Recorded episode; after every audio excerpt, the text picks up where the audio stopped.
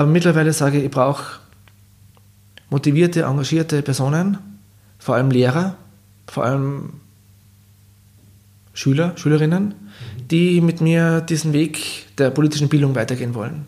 Ja, die sich dafür begeistern und die dafür Zeit opfern, ihre Schulstunden und den Mut haben, sich auch dem Thema politische Bildung in der Schule zu widmen. Herzlich willkommen bei einer neuen Folge Wer jetzt? Einem Podcast von Demokratie 21. Mein Name ist Philipp Weritz und ich spreche hier mit Menschen, die an der Weiterentwicklung und Stärkung unserer Demokratie arbeiten. Mein heutiger Gast ist Dieter Ziernig. Er ist der Kopf hinter dem Politblog Neuwahl. Wir sprechen über politische Bildung, warum er dieses Thema gern spielerisch aufzieht und er plaudert aus dem Nähkästchen. Finanzierung, Hürden, Erfolge und was die Zukunft für seine Projekte bringt. Ich wünsche viel Vergnügen mit dieser Folge. Dieter, du bist Unternehmensberater und Politunternehmer. Du hast die Plattform Neuwahl gegründet, bist jetzt bei Addendum und habt so das Politometer aufgebaut. Habe ich das genau. alles richtig im Kopf? Das stimmt. Hallo und herzlich willkommen. Herzlich willkommen. Ich habe einen Satz von dir gelesen, der, mich sehr, der mir sehr gefallen hat. Du hast gesagt, du willst Leute für Politik begeistern. Mhm. Was begeistert dich an der Politik? Ähm, ich muss, glaube ich, etwas früher anfangen, mhm. in meiner Kindheit. Und in meinem Elternhaus ist immer sehr viel politisiert worden. Ähm, und ich war sehr früh auch als Kind mit meinen Eltern bei meiner Tante, die hat ein Gasthaus gehabt. Mhm. Und da hat es Stammtische gegeben und da waren auch sehr oft Politiker, Klagenfurter Stadtpolitiker mit dabei. Und mich hat interessiert, was, die, was der Bürgermeister macht. Ich bin dann beschenkt worden so mit Geschenken, Spielen, Wahlkampfgeschenke. Dürfte wahrscheinlich einen bleibenden Eindruck hinterlassen haben. Mhm. Und seitdem hat mir das Thema Politik eigentlich nicht mehr losgelassen. Ähm, einerseits, was passiert in der Stadt. Später als Jugendlicher im Gymnasium, in der Handelsakademie, war ich im Schülerparlament. Mhm. Und irgendwann habe ich gedacht, man kann ja selbst auch aktiv werden ohne in der Politik zu sein. Und haben mir gedacht, ich probiere mal etwas im Bereich politischer Bildung aufzubauen. Und daraus ist dann letztlich neuwahl.com entstanden. Warum genau die Bildung? Warum bist du nicht selbst in die Politik gegangen? Ähm, ich, was ich merke ist, ähm, dass man im Vorfeld sehr viel verändern und bearbeiten kann.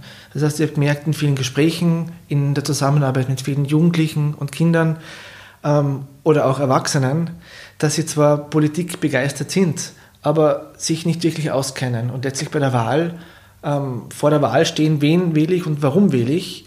Und ich habe gedacht, dieses Feld bearbeite ich, mhm. um die Entscheidungsfreudigkeit und die Entscheidung am Wahltag ein bisschen leichter und überlegter zu machen. Ich glaube, das war auch deine Begründung, warum du Neuwahl aufgebaut hast? Ja. Das war meistens also Unwissenheit und äh, ich bin auch sehr ein verspielter Mensch. Ich finde den Zugang zu vielen Themen über Spiel, Spaß und gute Laune mhm. und habe versucht, das eben mit Barometer, mit Wahlentscheidungshilfen, mit Diskussionsrunden etc. einfach Politik in einem anderen Format den Leuten näher zu bringen. Mhm. Also für alle, die dies nicht kennen. Mhm, Neuwahl ist, äh, ist eine größere Plattform, ist 2008 entstanden, mhm. hat sich aber im Laufe der Zeit und im Laufe der Jahre sehr verändert. Das heißt, wir sind losgestartet mit einem Team von zwei Personen, dann waren wir zehn, mhm. ähm, dann waren wir sogar mit zwölf Personen. Und ich habe mir eine Aufstellung gemacht und nachgeschaut, was haben wir eigentlich in den letzten zehn Jahren gemacht. Und da waren dabei große Diskussionsrunden, Public Viewings, ähm, Wahlbarometer, Wahlhilfen, ähm, Wahlumfragen, mehr als 1000 Wahlumfragen mittlerweile. 1000? Ja, mehr als 1000 Wahlumfragen. Ähm, viele, viele Workshops, lange Tage der Politik, eigene Kartenspiele, die Elefantenrunde, Transkripte etc. Ja. Also ist vieles zusammengekommen. Das wollte ich fragen, hast du das alles selber transkribiert am Anfang? Nicht nur am Anfang, sondern auch jetzt. Und dafür eignen sich auch die ZIP-2-Transkripte sehr, sehr gut. Ja. Sie sind am Abend um 10 die Interviews. Das ist dann eigentlich so kurz vorm Schlafengehen mhm. und das ist dann eigentlich schon sehr meditativ, wenn man sich da hinsetzt, ähm, ein interessantes Transkript noch einmal Revue passieren lässt und das dann direkt vom mhm. übers Keyboard dann noch einmal neu eingibt. Und das Spannende beim Transkript ist auch, es hat eine andere Wirkung, als wenn man das jetzt übers Fernsehen anschaut. Das heißt, man liest sich das Transkript durch und man erkennt dann die Zusammenhänge besser. Man merkt, okay, was hat eigentlich der oder die Politikerin gesagt? Ähm, wo wiederholt er sie sich?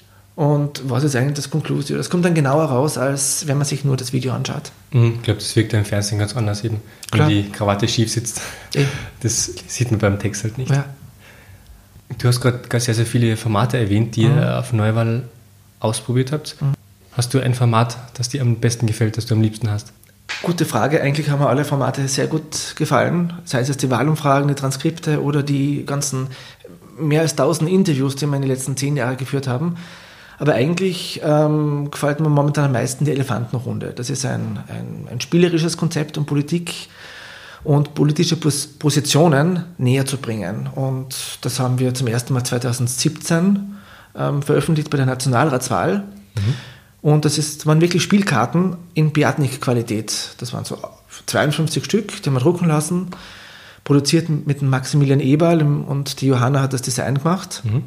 Und das haben wir an die Schulen weitergegeben, um einfach Politik in einem spielerischen Ansatz zu erlernen und zu erleben. Das hat mir am meisten Spaß gemacht in den letzten Jahren. Und so viel Spaß, dass es sogar eine Fortsetzung geben wird bei der EU-Wahl nächstes Jahr in einem anderen Spielformat. Was sagen die Schüler dazu? Ein paar sind begeistert, ein paar sind weniger begeistert, aber generell macht es große Freude, dass sich die Leute, die Schüler mit Politik auseinandersetzen. Und, und ich gehe dann meistens mit einem guten Gefühl raus, weil sie dann zumindest wissen, welche Parteien kandidieren, mhm. welche stehen am Stimmzettel, wer sind eigentlich die Spitzenkandidaten, ähm, welche Farbe haben die unterschiedlichen Parteien. Ja?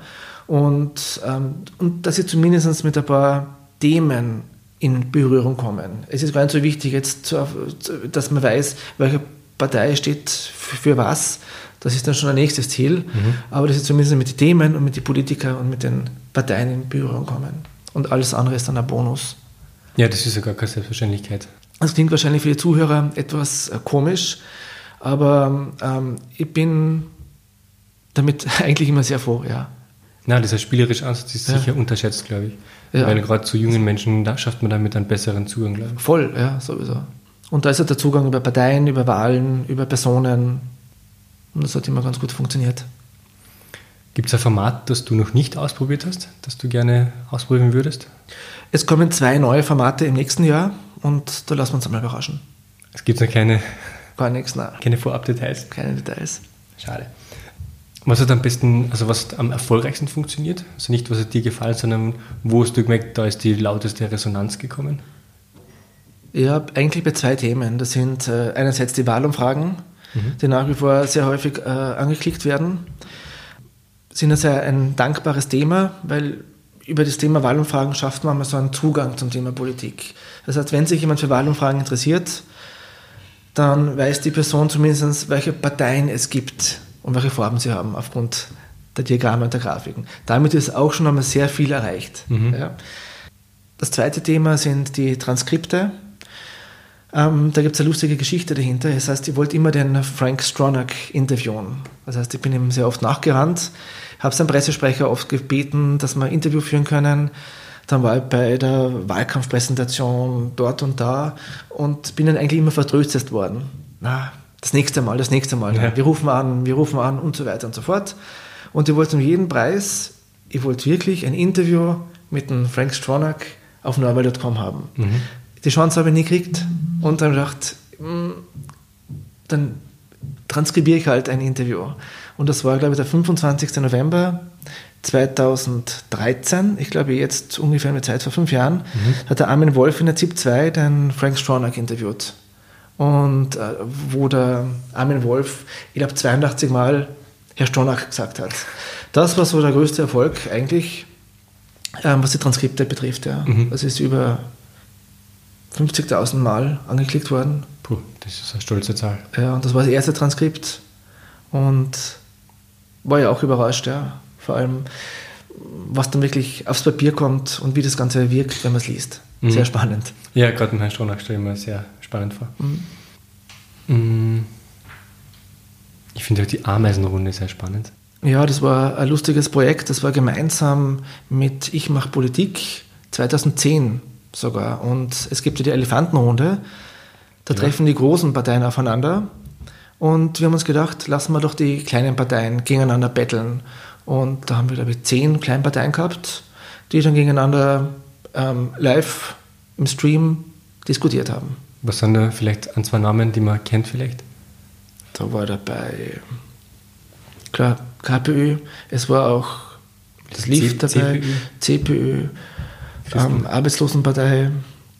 Partei. Ja, viele. In der zehnjährigen Geschichte von mhm. Neuwahl mhm. hat es sicher sehr viele Hürden und Erfolge gegeben. Mhm. Und ich würde jetzt gerne eine konkrete Hürde haben. Was hat dich eine Zeit lang sehr viel Kraft und Energie gekostet? Es sind eigentlich zwei Hürden, die sehr stark miteinander zusammenspielen. Ähm, es ist vor allem das Thema Budget. Mhm. Das heißt, ähm, das große Ziel war es ja von Neuwahl, dass wir ähm, selbstständig, komplett äh, finanziell frei agieren können.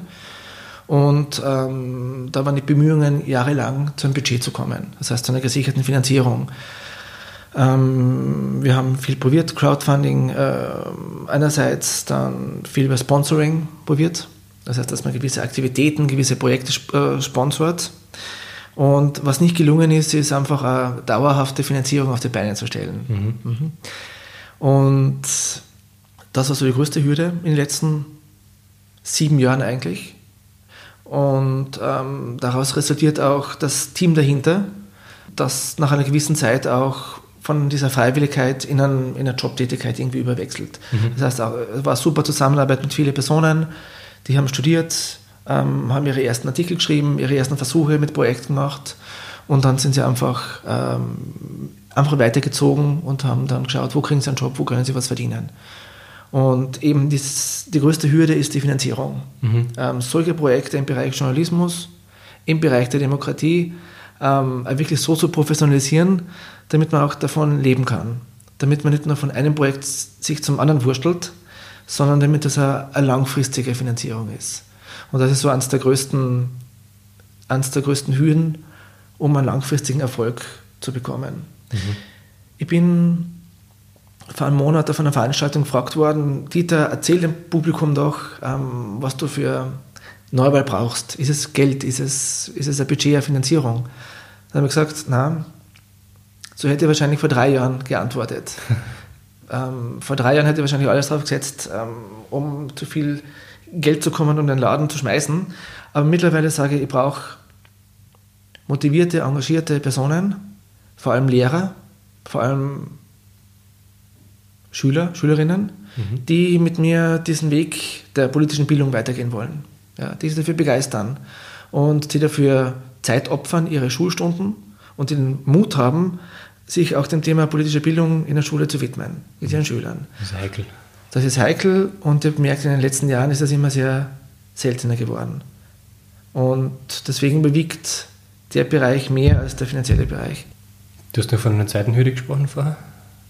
die zusammenwirken? Ja, die wirken zusammen. Das heißt, äh, diese Finanzierung auf Projektebene funktioniert immer sehr gut. Ähm, beim ersten Mal habe ich mir es nicht gefreut, beim zweiten Mal genauso. Mhm. Beim dritten Mal, hm, jetzt musst du wieder akquirieren. Beim vierten Mal wieder, jetzt musst du wieder Geld aufstellen für das ganze Projekt mhm. oder für ein anderes Projekt. Und beim fünften Mal, da fragt man sich dann schon um die Nachhaltigkeit wenn man wieder bei den gleichen Personen fragt, ähm, nach, nach, Finanzierung fragt. Und ähm, dann, das war für mich irgendwie so ein Zeichen, dass man es einmal kurz pausiert, mhm. Ähm, sich andere Modelle überlegt und dann wieder weiterschaut. Was meinst du mit Nachhaltigkeit? Ja, dass sich das Projekt auch selbst trägt. Ah, okay. Ja. Das heißt, ähm, ich war dann, mir das sehr stark zum Überlegen gebracht, dass man viermal, fünfmal wieder bei gleichen Organisationen ist, um einfach um Sponsoring anzufragen. Mhm. Es hat immer funktioniert, das war sehr gut. Nur, aber es kann so auch nicht weitergehen. Es hat ja viele Stand oder es gibt ja viele Überlegungen, auch Kooperationen mit, mit Medienunternehmen. Aber ich bin draufgekommen, irgendwie, es ist so, es ist ziemlich ähnlich Politik und, und der Medienbereich. Ja. Ähm, einerseits, wenn ich jetzt einen Blick außerhalb dieser Domänen mache, ähm, es gibt äh, Start-ups, es gibt Förderungen für Digital Companies, für, für Finanzbetriebe etc. Mhm. Aber gerade in dem Bereich der Demokratiebildung, der politischen Bildung, des Journalismus, da gibt es eigentlich gar nichts. Das stimmt. Und das wird es eigentlich ganz dringend brauchen. Das ist ein und, guter Punkt. Ja, und die, und, die, und die Sache eigentlich erleichtern, vielen Personen erleichtern. Ja. Also was muss passieren, dass so ein Projekt wie Neuwahl finanzierbar wäre? Ähm, in einer früheren Phase fängt das schon mal an. Also wenn ich zehn Jahre zurückdenke, dann hätte ähm, hätte es eigentlich sehr viel geholfen, einen Hub zu haben. Ich rede jetzt gar nicht so viel von, von, von Geld, sondern auch vielleicht von einem Know-how, mhm. dass man vielleicht von, von Experten kriegt aus dem Journalismusbereich, aus dem Politikbereich, ähm, die jemanden wie mir jetzt zum Beispiel ein Netzwerk zur Verfügung stellen. Ja, und dann in nächster Linie glaube ich auch, dass es dann mit der Finanzierung irgendwie geklappt hätte. Mhm. Aber es hängt sehr stark ab vom, vom Netzwerk, von den Personen und von Unternehmen oder von Einrichtungen, die an das Projekt oder an das Thema des Projekts glauben. Hat sich das in den zehn Jahren verändert, diese, die Menschen, die an das Projekt glauben? Es gibt viele Menschen, die ans Projekt glauben. Es gibt viele Menschen, die sagen, es braucht solche Projekte.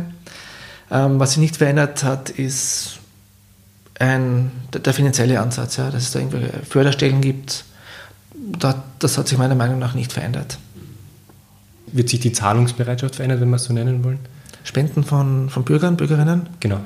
Ähm, ich glaube, da habe ich immer abgewegt, ähm, nutzt, äh, rentiert sich das überhaupt? Der Einsatz ist sehr hoch mhm. ähm, und ich glaube nicht, dass das ausgereicht hätte, um, um den Betrieb ähm, nachhaltig, großartig mhm. aufzubauen. Ja. dauerhaft vor allem. Ja, und das war ein Bereich, auf den ich nie gesetzt habe und weil ich gedacht habe, es muss auch anders auch gehen. Was war denn so in diesen zehn Jahren so ein Anspruch, mit dem du gestartet bist, der jetzt anders ist? Der Anspruch ist immer gleich geblieben, ähm, Politik in anderen Formaten den Bürgern und Bürgerinnen näher zu bringen. Mhm.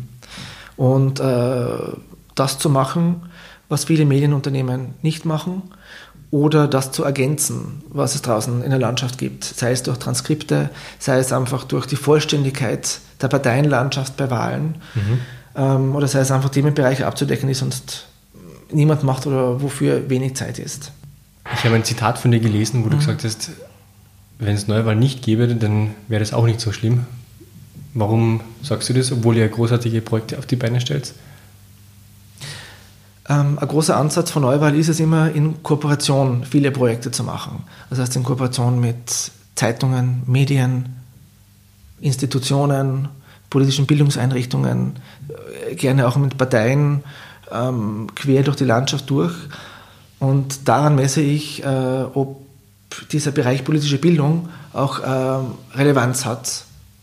Und äh, wenn man merkt, dass Medien wenig Augenmerk auf politische Bildung legen oder wenn politische Bildungseinrichtungen wenig Merk, Augenmerk auf politische Bildung legen, mhm. dann wird es nicht so sehr ins Augenmaß fallen, ob es uns gibt oder nicht gibt. Ja, okay, das ist schlüssig. Glaube ich. Nein, glaube ich auch. Okay, wenn sich der Anspruch nicht verändert hat, was hat sich verändert in den zehn Jahren von Neuwahl? Ein Ding, das da gerade den Kopf Ja, also Neuwahl hat sich in den letzten zehn Jahren laufend verändert. Ähm, momentan ähm, macht es eine kurze Pause bis mhm. zur nächsten EU-Wahl. Das heißt, dann geht, das geht dann wieder im Jänner los. Momentan ist so ein kleiner Relaunch geplant, ähm, auch wird ziemlich programmiert hinten bei den Wahlumfragen. Was sich verändert hat, ist das hin zu Projekten und weg vom journalistischen Tagesgeschäft. Das heißt, das ist eigentlich übernommen worden oder diese Entwicklung von den ganzen Tageszeitungen. Mhm. Und jetzt sehe ich eigentlich aber mehr Potenzial und mehr Chancen bei den Projekten. Also was Größeres dafür nicht so oft. Ganz genau. Das heißt, das Wahlbarometer in Kooperation mit anderen Personen, mhm. Videos oder die Elefantenrunde zum Beispiel.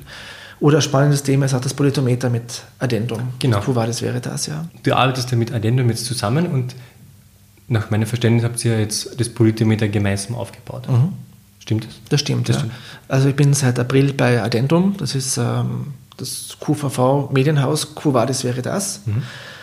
Und da war die Idee im Vorjahr, eigentlich so im August des letzten Jahres, ja, so einen, Polit einen Politometer zu machen. Und, und, die Idee ist es, das Abstimmungsverhalten der Abgeordneten im Nationalrat transparent zu machen. Mhm. Ähm, das war für mich so ein großes Aha-Erlebnis, ähm, mit der Frage konfrontiert geworden zu sein, Dieter, weißt du eigentlich, wie die Abgeordneten abstimmen? Meine erste Antwort war ja. Die zweite Antwort war, eigentlich weiß ich das nicht. Mhm. Ja, weil ich immer davon ausgegangen bin, dass es eh jemanden gibt, der das Abstimmungsverhalten genau mitzählt und aufschreibt. Zum Beispiel SPÖ 5 dafür, ähm, 53 dagegen, unwahrscheinliches Ergebnis. Oder bei der ÖVP stimmen 48 dafür, 15 abwesend. Aber eigentlich wird das so damals mal Pi durch Beobachtung festgestellt. Genau, ja. Es steht ja mehrheitlich angenommen oder mehrheitlich abgenommen. Genau, und abgelehnt. am Ende des Tages ist auch nicht klar, wer hat bei der Abstimmung gefehlt, mhm. wer war entschuldigt, wer hat sich enthalten, wer hat anders gestimmt. Das geht eigentlich aus den Aufzeichnungen nicht hervor. Und da, das ist eigentlich der spannende Teil. Und das ist gemeinsam mit äh, Addendum äh, entwickelt worden. Mhm. Und gemeinsam haben wir das bis jetzt ja, umgesetzt, Daten gesammelt, das machen Studierende mhm. und ausgewertet und analysiert. Das heißt, ihr habt dann immer eine Person, die zu den Abstimmungen geht und mhm. notiert, wer ist anwesend und wie stimmt er oder sie ab. Das kannst du dir so vorstellen, ähm, es ist eine, ein, ein Student, eine Studentin mhm. in einer Mediengalerie und die macht ein Foto bei der jeweiligen Abstimmung. Und dann wird das zu Hause äh, transvisualisiert. Ausgewertet. Ausgewertet. Das heißt, man hat auf einem Bildschirm ähm, das Bild und auf der anderen Seite hat man so ein Eingabetool, wo man auch wirklich Kopf für Kopf durchgeht und sich einen Status äh, auswählt, ja, nein, mhm. ähm, entschuldigt, äh, fehlt, um dann am Ende die Auswertungen zu bekommen. Und wir haben jetzt ungefähr schon 110.000 unterschiedliche Daten, was, was für ein Jahr sehr viel ist. Das ist tatsächlich sehr viel. Ja, ja, ja in der in einer vorigen Folge war der Oliver Hoffmann zu Gast. Der hat die Transparenzinitiative gegründet, mhm. der eben genau das fordert, diese elektronische Abstimmungsmaschine, mhm. dass es eigentlich wirklich ein Recht von Bürger ist, diese transparenten Abstimmungen einzusehen. Mhm. Weil Repräsentativität ohne Transparenz funktioniert nicht gar so gut. Mhm. Und das ist eigentlich eben die, der Deutsche Bundestag hat das EU-Parlament hat es. wäre an der Zeit, dass man quasi auch im, im österreichischen Parlament ein bisschen transparentere Entscheidungen ja. kriegen. Ja, auch keine Angst, ähm, was die Politiker betrifft. Ähm, weil ich denke mir oft, eigentlich wäre es ja eine große Chance für die Politiker. Wenn jemand wirklich dagegen ist, dann bleibt er halt sitzen oder bleibt sie halt sitzen und kann sich dadurch profilieren oder ein eigenes Profil aufbauen. Mhm. Wieso nicht? Und dieses Phänomen beobachte ich ganz stark bei der Liste Bilds. Das heißt, mhm. äh, das ist die einzige Fraktion eigentlich im Nationalrat, die nicht immer einstimmig auftritt. Das heißt, es kann schon sein, dass vier Personen sitzen bleiben, drei Personen stehen auf oder mhm. umgekehrt. Mhm. Und da gibt es oft unterschiedliche Meinungen. Und da ist auch die Fraktionstreue. Ja, der Clubzwang. Ja, ähm, unter 100 Prozent. Und bei den anderen Parteien? Eigentlich durchgehend bei 100 Prozent. Ja, also SPÖ, ÖVP, mhm. FPÖ, Neos sind bei 100 Prozent. Außer es gibt ab und zu mal Abweichungen, wenn jemand vergisst aufzustehen. Dann müssen wir nachfragen. Aber bei der Liste Bild ist die Fraktionstreue eigentlich unter 100 Prozent. Ja. Spannende Beobachtung, ja. ja. Und das ist eigentlich gut, eine gute Chance. Man kann ruhig auch gegen den Clubzwang stimmen. Ja. Nee, es, es würde mehr Richtung Persönlichkeitswahlrecht gehen. Mhm. Was durchaus ein spannender Ansatz ist, weil also Sympathie von einem Kandidaten ist immer ein sehr wichtiger Punkt. Mhm. Was sehr spannend ist, wir machen auch regelmäßig Auswertungen bei Addendum, gemeinsam mit dem Moritz Moser, der mhm. schreibt immer die Geschichten dazu. Ich mache so die Analysen und die Auswertungen. Mhm. Und wenn man alle Daten zusammenzählt, dann sieht man halt, welcher Politiker, welche Politikerin ist am öftesten anwesend und welche nicht. Und das schwankt dann wirklich von einer Anwesenheitsquote von 25 Prozent bis rauf zu 100 Prozent. Also ist eigentlich Riesig. alles mit dabei. Ja. 25 Prozent ist eine Gemeinheit. Ja, da fängt man zum, oder da fange ich zum Überlegen an, ähm, ja, über Rechte, Pflichten von Abgeordneten. Ist es sinnvoll? Muss man eigentlich dabei sein oder muss man nicht dabei sein? Ich bin noch zu keinem konkreten Ergebnis gekommen. Mhm. Aber ich sehe, was auch zu erwähnen ist, dass die politische Parlamentsarbeit durchaus breiter zu bewerten ist. Mhm. Ja, also Abstimmungsverhalten ist ein Bereich, dann gibt es noch die Ausschüsse, die Reden, die Anträge. Genau, das kann man bei Politometer auch als Kriterien auswählen. Und kann man auswählen, ja genau. Man kriegt einen Überblick und kann sich dann sein eigenes Bild machen ja, auf politometer.at. Mhm. Gute Idee von Addendum, ja. Wenn du sagst, dass die Idee von Addendum gekommen ist, was mhm. hast du dann dabei gemacht? Ähm, ich habe es in die Realität äh, umgeführt. Das heißt, ein Dummy gebaut, geschaut, ähm, welche Ressourcen braucht es, welche Prozesse, welche Strukturen braucht es im Hintergrund, damit er zum Ergebnis kommt. Und ähm, mit Daily Operations eben ausprobiert, wie kommt man mit den wenigsten Mitteln zum Ziel. Mhm. Ja, und ähm, aus dem Konzept und aus dem Dummy ist dann das richtige Tool entstanden, das das interne Team entwickelt hat. Mhm. Wie viele Leute sitzen da regelmäßig dran? Also wie viele Leute braucht es, um einen Betrieb von Politometer zu ermöglichen? Das ist unterschiedlich. Für das Operationale, ähm, für das Ressourcenmanagement ähm, äh, ist eine Person vor dem Nationalrat mhm. von den Sitzungen notwendig. Die Studenten, die du gesagt hast? Genau, die mhm. zu koordinieren, ähm, Zeitmanagement, neue Personen einstellen. Dann braucht es ähm, einen Kopf, der sich um Geschichten bemüht. Was können wir berichten, worüber können wir schreiben, was sind interessante Daten. Mhm. Es braucht jemanden, der sich für, um die Daten kümmert der einen Blick auf die Daten wirft und sagt, hey, da gibt es einen Ausreißer, da ist was Spannendes, da können wir eigentlich eine Geschichte schreiben. Mhm. Und es braucht jemanden, der die Geschichten schreibt. Das ist zum Beispiel der Moritz Moser von Addendum, der ähm, dann auf Basis der Zahlen, auf Basis der Erfahrungen einen Artikel schreibt. Wie bringt man so viele Projekte unter den Hut? Weil der Tag, der hat auch nur 24 Stunden. Ich glaube, es ist ein Shiften. Ja, einmal hat das Priorität, einmal das andere Projekt Priorität. Ähm, ich bin sehr diszipliniert, sehr, sehr zielstrebig und ich versuche das, was ich mache, äh, bestmöglichst gut zu machen. Und ähm, wenn ich von was überzeugt bin, dann schaue ich, dass das gut wird. Ja. Was treibt dich an? Immer wieder Neues zu lernen. Ja, das heißt, ähm, mich interessiert ähm, Politik, die Domäne Politik und Bildung so sehr, weil sich da sehr viel verändert. Mhm. Und weil es da Spielraum gibt, ähm, immer wieder neue Sachen zu gestalten. Das heißt, ich vergleiche es ein bisschen oft mit Sport. Da gibt es auch Bewegungen, da geht es um Hundertstelsekunden. Mhm. Es gibt viele Sportarten, es ist ein Kampf, ein Wettkampf. Es gibt Entscheidungen. In der Politik ist die Entscheidung ähm, die Wahl, ähm, wo, wo es dann letztlich wirklich darum geht, wer gewinnt, wer verliert. Ähm, es ist das Spannungsfeld, ja, wo man viel mitmachen kann, viel beeinflussen und viel umsetzen kann. Das zu bewegen treibt dich an, oder? Ja, ähm, es treibt mich auch an, ähm, die Leute zu motivieren, Menschen für Politik zu interessieren, Menschen dafür zu interessieren, wen wähle ich, das zu hinterfragen und das Ganze in einer digitalen Art und Weise umzusetzen. Und auch in einer neutralen Weise, weil das finde ich immer spannend, weil deine Projekte wirken immer sehr balanciert. Ich könnte mir vorstellen, dass sowas schnell irgendwie mhm. nach links oder rechts kippt. Mhm. Wie beugst du das vor? Das ist jetzt eigentlich ein Thema, das mir vom ersten Tag an wichtig war, jeder Partei eine Chance zu geben und nicht nur auf die Großparteien zum Beispiel zu fokussieren. Und beim Projekt Norwald Barometer sind zum Beispiel alle Parteien inkludiert, von der Großpartei bis zur Kleinpartei. Und das waren bei der letzten Nationalratswahl 2017, waren das, glaube ich, zehn Parteien, die bei diesem Barometer dabei waren. Mhm. Im Gegensatz äh, zum, zur Wahlkabine wo glaube ich nur sieben dabei waren. Mhm. Ja, die haben glaube ich nicht alle gehabt. Ja, und diese Ausgeglichenheit und da den Fokus auf Parteien, die um äh, Unterstützungserklärungen werben, einfach das gesamte Spektrum zu zeigen, ja, egal welche, wen man selber wählt. Mhm. Alle diese Projekte, die du gestartet hast, mhm. da scheint immer das Wort zur Bildung mhm. durch die Zeilen. Mhm. Warum ist es so ein Anliegen für dich?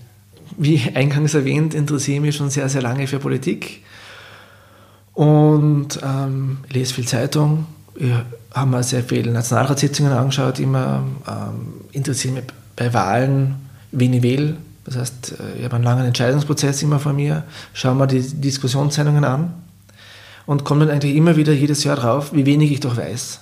Einerseits von den Themen, andererseits vom System her, von der Struktur und dann vom Ablauf. Und das geht ja bis hin zum, zum Aufbau wie entstehen Gesetze etc.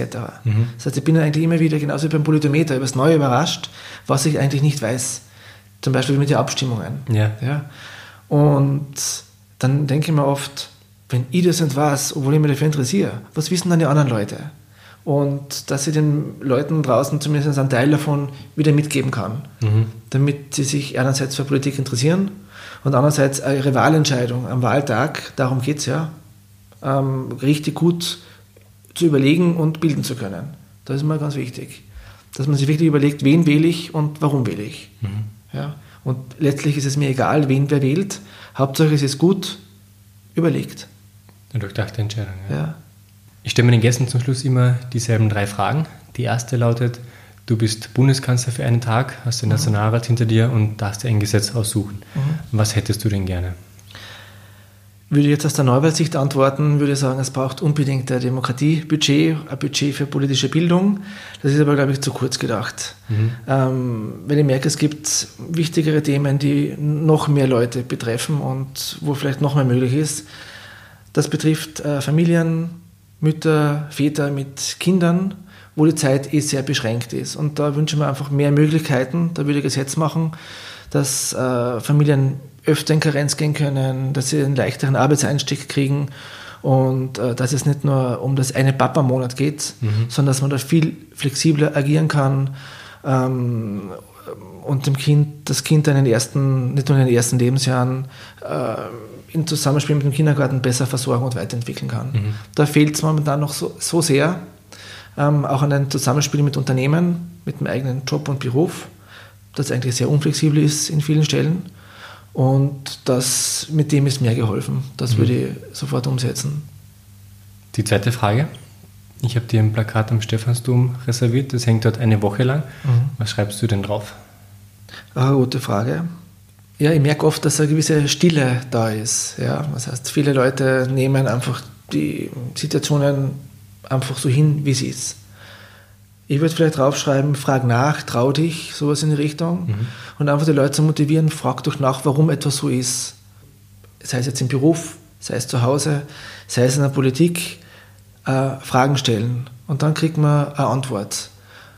Vielleicht stellt man die richtige Frage und vielleicht äh, merkt man durchs, durchs Fragen stellen, dass Situationen vielleicht anders sind, als dass sie scheinen und dass mhm. da vielleicht was anderes oder mehr dahinter steckt. Also nachfragen, wenn dann wenn jemand ein komisches Gefühl hat im Bauch. Und vielleicht kann man mit diesem Plakat mehr Leute ermutigen, ja, sich selbst weiter zu verändern. Ja. Mhm. Frag nach. Das wäre was. Ja, schöne, schöne Idee dahinter. Und die letzte Frage. Du kannst mit einer Person aus Österreich, tot oder lebendig, auf einen Café gehen. Wen suchst du dir aus und warum? Beide Großmütter leben noch. Die eine ist 96, der andere ist knapp 100. Und ich kann mich noch gut an meinen Opa erinnern. Der hat mir, als er noch ein Kind war, immer vom Krieg erzählt. Mhm. Ich habe das aber, damit habe ich noch nicht viel anfangen können. Und ich bin dann draufgekommen, vor ein paar Jahren, eigentlich kann ich meine Oma fragen, wie es damals im Krieg war und was hat der Opa eigentlich so erzählt. Also ich würde eigentlich gerne noch mit meinem Opa reden. Mhm. Ähm, der war im Krieg, der war in Russland und hat viel erlebt, war in Gefangenschaft und ich bereue es heute eigentlich, dass ich ihn nicht mehr damals gefragt habe oder dass ich noch nicht gewusst habe, dass es eigentlich sehr relevant ist fürs Leben, ja, mhm. diese Erfahrungen einfach weiterzugeben, darüber zu reden, zuzuhören. Ähm, ich war noch zu jung und habe das nicht richtig verstanden. Und das würde ich heute machen, eigentlich stundenlang eigentlich zuhören, wie war das, um das ein bisschen zu verstehen ja, um, und um daraus vor allem zu lernen. Ja, ja das schaut aus heutiger Sicht wirklich so komplett weit weg aus, obwohl ja. es nicht so lange ist. Und ich denke mir oft, ich würde es ja nie verstehen, muss ja nicht verstehen. Ähm, aber in diese Welt einzutauchen, daraus zu lernen, das wäre schon interessant und wichtig. Danke an Dieter Zienig für das Gespräch. Alle erwähnten Projekte, neuwahl.com, politometer.at sowie addendum.at finden Sie als Links in den Show Notes. Wen sollten wir noch zu unserem Gespräch einladen? Schicken Sie uns Vorschläge und Feedback an podcast.demokratie21.at. Dieter hat im Gespräch erwähnt, dass er immer nach motivierten Lehrerinnen und Lehrern sucht. Ist Ihnen dazu vielleicht ein Name oder ein Gesicht eingefallen? Schicken Sie ihm oder ihr doch diese Folge. Vielen Dank und bis zum nächsten Mal.